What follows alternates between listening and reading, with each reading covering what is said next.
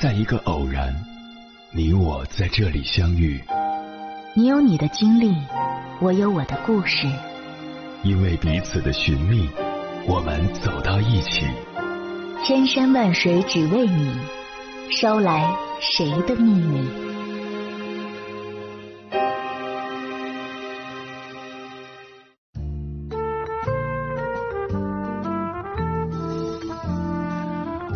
欢迎回来，各位夜行者，这里是正在直播的中国交通广播心灵夜话栏目《千山万水只为你》，深夜不孤单，我是迎波，我要以黑夜为翅膀，带你在电波中自在飞翔。你是爱人还是艺人？最近 MBTI 人格测试再度翻红，内敛爱人和外向艺人两大类型成了讨论的重心。爱人和艺人的差异化特质被不断放大，并在各种流行的社交实验中得到验证。人们喜欢看爱人、艺人扎堆儿聚会，更喜欢看他们相互交锋。爱人、艺人各自为政，这种疯狂贴标签的行为背后，折射出的其实是当代年轻人的社交困境。接下来，千山万水只为你，跟朋友们分享的文章选自《看理想》，名字叫。人格测验只是工具，束缚不了独一无二的你。作者王芳。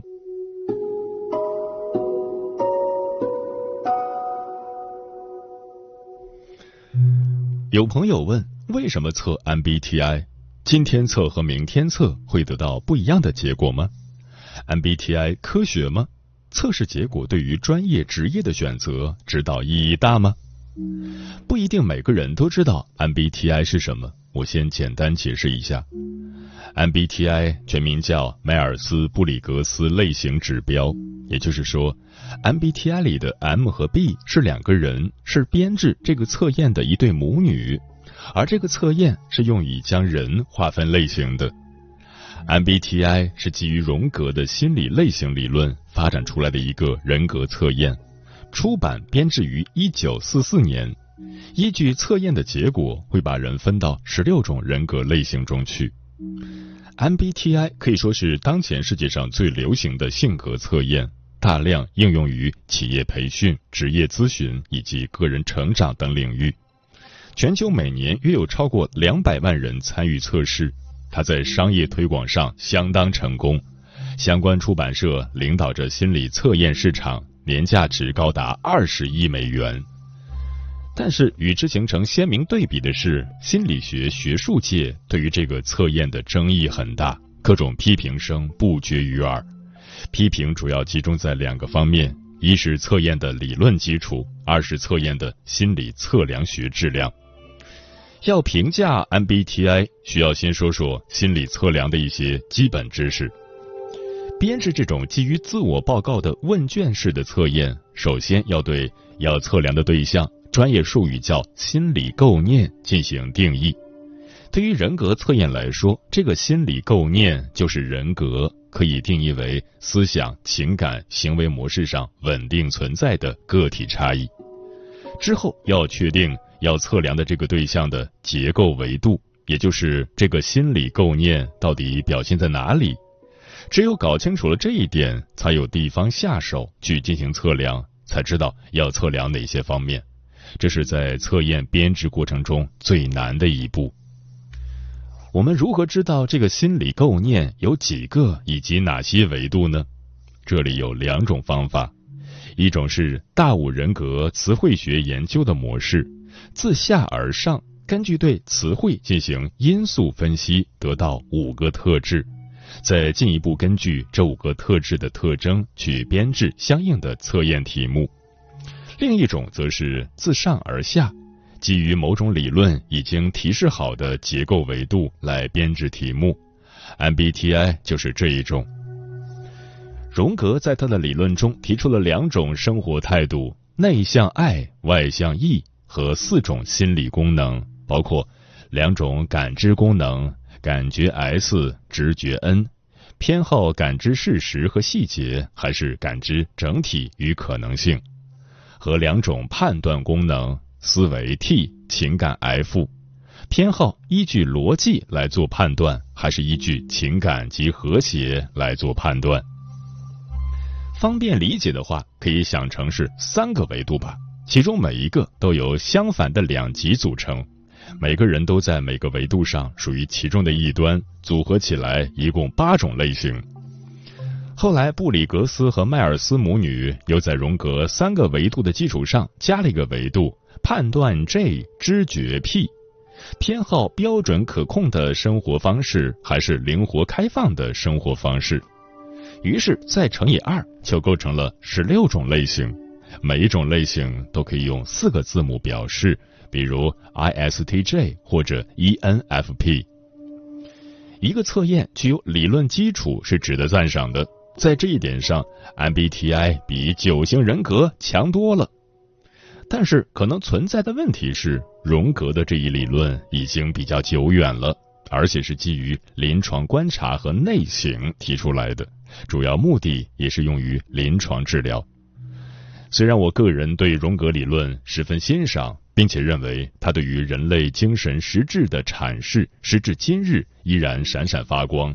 但确实，心理类型说是没有经过实证检验的。换句话说，并没有可靠的证据证实荣格一开始提的八种或后来扩展到的十六种类型真实存在，以及它们到底代表着什么。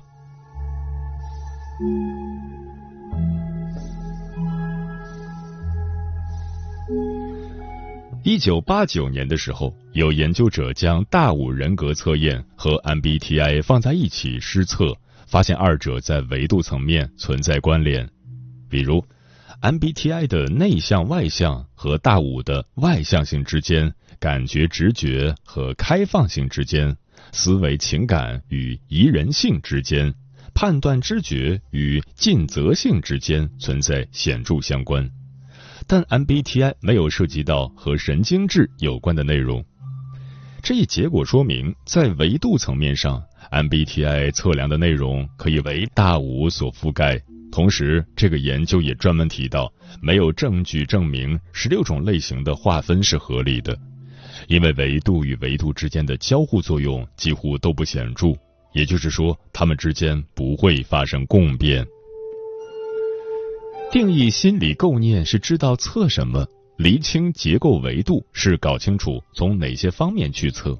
接下来是到底要测些什么，也就是测量的具体指标。这涉及到的是编题。人格测验的题项一般包括两个部分，一部分是题干，通常是一句描述你行为或感受的话，就像你在大五测验里看到的那样。它的原理是，虽然心理构念是无形的，但它一定会表现在行为、观念或应对与解决问题的过程中，而这些我们是可以基于对自己的观察报告出来的。还有一部分叫反应方式，比如大家做的大五测验，就是看完那句描述的话之后，你要在一个从非常不同意到非常同意的七点量尺上打分。在这种方式里，反应是一个等距的连续体，因为多数人都不是极端的是或否、同意或不同意。用这种方式就可以细分出差异，允许受测者比较精细的表达出自己的状态。而常用的 MBTI 测验用的是另一种反应方式，叫做破选，也就是二选一。比如问。当你和一群人在一起时，你通常会 A 加入大家的讨论，B 在一个时间只和一个人谈话，这就会出现一个问题，比如有些人在大多数这种情况下会和很多人聊天，于是他会选 A，而另一些人则可能两种情况差不多，但必须只能选一个，所以他也选了 A，但其实这两个人是不一样的。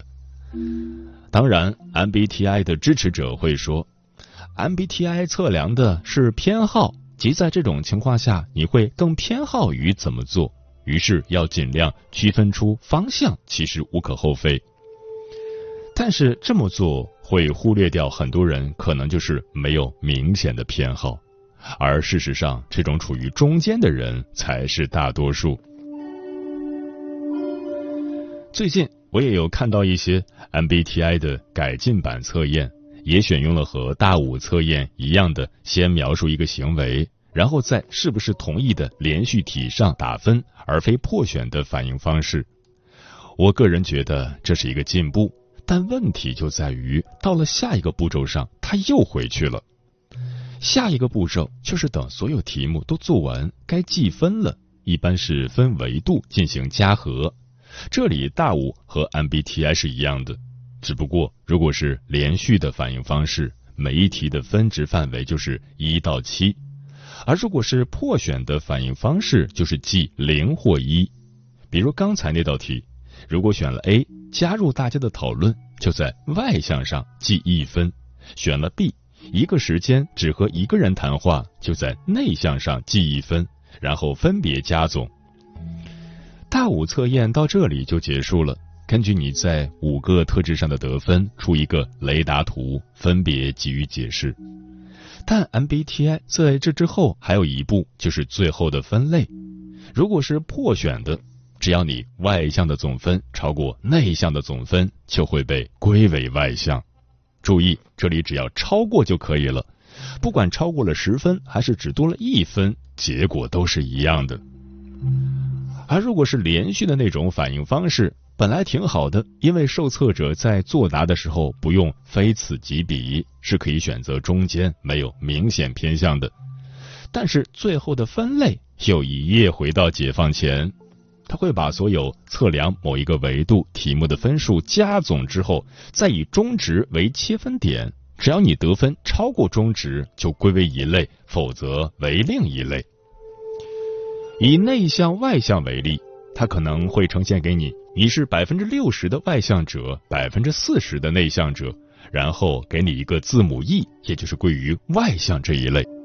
这时问题就来了，事实上，不管你是百分之九十还是百分之五十一的外向者，都会领到字母 E，但能说这两个人是一样的吗？而那个百分之四十九的外向者，则会被归于内向。虽然他的分数和那个百分之五十一的外向者相差无几，他们才是更像的人。这就像如果 MBTI 也测量身高的话，那么你只有两个归宿：大高个或者小矮个。而事实上，大多数人不算高，也不太矮。依据正态分布，百分之六十八的人都包含在平均值的一个标准差之内。这就是我们一直在说的类型论的问题所在。分类是互斥的，那些处于中间的多数人就被强行站队了，而且只要被归于一类，所有的差异就被抹平了。但事实上，同一类型内的人还是相当不同的。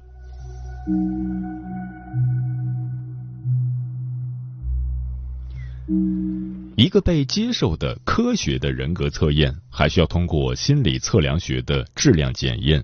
我们说的很多坊间测验之所以是坊间，就是因为他们没有接受过检验。一个测验的质量怎么样，关键看两个指标：信度和效度。只有拿出过硬的信度和效度证据，一个测验才是可以被接受的。信度里最常用的是重测信度。也就是说，一段时间内多次测量的结果得要比较一致才行。MBTI 的重测信度的确经常受到质疑，原因主要还是因为它是强行把人分类的。那么下次做的时候，只要有几道题你改了下答案，从 A 换成 B 了，那么最后结果就可能被归到另外一类去了。特别是那些本来就处于中间的人，这是信度。光可靠还不够，还要看测的究竟是不是想要测的东西。比如，你站到体重秤上去测颜值，可能每次显示出来的数字都一样，说明重测信度很高，但没意义，因为完全无效。效度也分很多指标，比如结构效度，就是检验你找到的那个结构维度是不是对的。可以通过找一部分人来施测，然后对结果做因素分析来检验。还有所谓效标关联效度，就是拿你测量出来的这个构念和其他已知与它有关的构念做关联，或者去预测一个在理论上你测的这个构念能够预测的东西。目前来说，MBTI 的效度证据是不够明确的。说到这儿，其实对于第二个问题，根据 MBTI 找专业职业靠谱吗？你可能已经有答案了。关于一个人格测试的结果对于专业职业的选择指导意义有多大？我想，所有的人格测验，当然前提是科学的，都可以帮助你了解自己。但是要在多大程度上依赖其来指导生活，我的建议都是仅供参考。每个行业里都有各式各样的人。拿 MBTI 来说，和那个在十六种类型里号称最适合做心理学家的类型相比，四个字母里我有三个不符合，倒也没妨碍我在这一行做的还算凑合。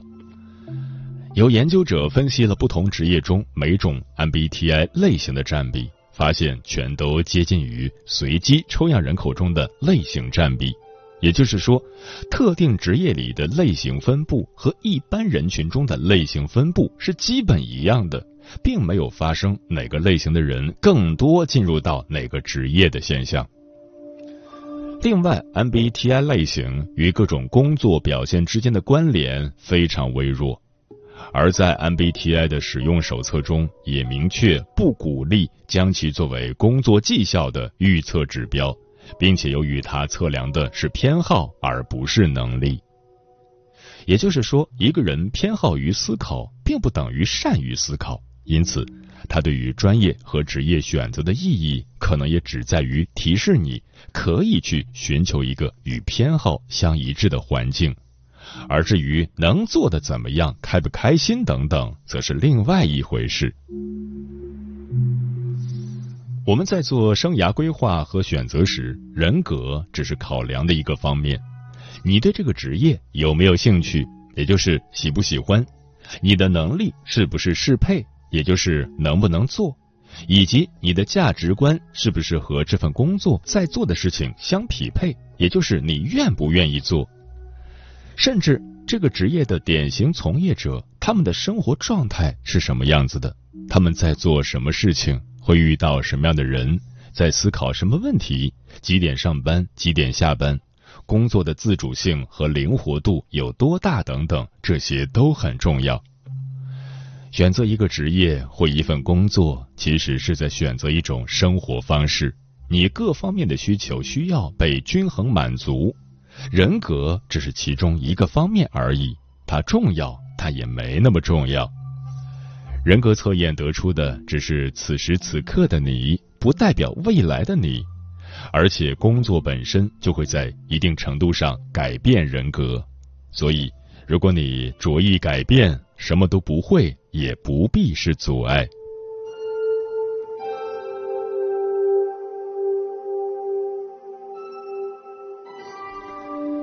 之前我在本科生的人格课上都会讲到这个测验，也会让学生去做，然后客观的进行评价。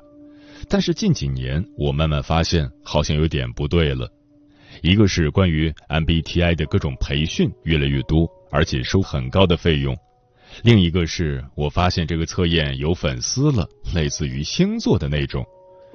粉丝心态的典型表现就是把偶像或者在这里就是测验和自我勾连在一起，是对他们的批评为对自我的威胁，进而做出防御反应，比如全面否定提出批评的人。其实测验的更新换代很正常，大概十几年前还有一个常用的人格测验叫十六 PF，全名是卡特尔十六种人格因素测验。这里的十六种人格因素是十六个人格特质，而不是十六种类型。但现在已经全面被大五取代了，因为理论和方法都在演进。十六 PF 的十六种因素经分析发现，可以提取出五个高阶因素，正是大五。如果继续发展，有一天大五也可能被什么大二甚至大一取代。如果发生了，也都很正常，这就是科学的进步。但是如果一个测验像一个商业项目一样被推广和经营，并且不愿意接受挑战，经不起批评，其科学性一定大打折扣。另外，近几年我也越来越常会在别人递过来的名片上，甚至报考硕博士学生的简历上看到四个字母，代表着他们的 MBTI 类型，就像盖章一样。这个测验会如此流行，并不难理解。我在前面讲过，分类与我们大脑的工作方式一致，并且把自己叫做守护者或思想家，很有趣，不是吗？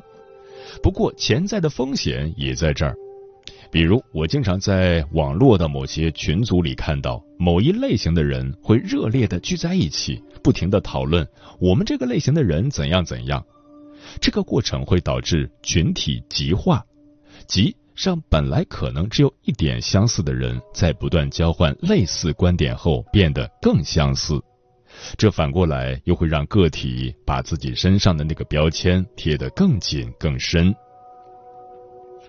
但你知道吗？荣格主张，如果你是某一种类型，只不过意味着这一种在你的外显行为表现上占据了上风。而跟他对立的另一种，则潜藏在潜意识中，没有得到充分发展。而要达到他所说的自性化，就是去了解和发展另一面，以让二者获得平衡。这一点很像心理学界这几年提出来的所谓中间性格优势。也就是说，不极端的性格特征可以让人灵活的在不同情境下采取与之相适宜的行为方式，反而可以获得更优的结果。然而，现在的情况是，分类让人们形成不同的群体，对于标签的深信不疑，让人们自我固化。这又要如何去接触和发展另一面呢？于是。这个基于荣格理论发展出来的测验，最终是不是有点违背了荣格的初衷？总之，MBTI 也好，大五也好，人格测验不是水晶球。尽管人们总是期待经由探索自己的人格，引导自己在特定的职业或者生活领域中获益，但接受人格测验并不能替代自我体验与反省。人格测验作为工具，它的职责是为我们所用，而非指挥我们所为。不必让工具变成桎梏。与其把自己面目模糊的藏在几个字母之下，不如对自己和他人都保持开放，去认识真实的个体，去爱具体的人吧。听鲜活的故事，看具象的生活。类别束缚不了独一无二的你。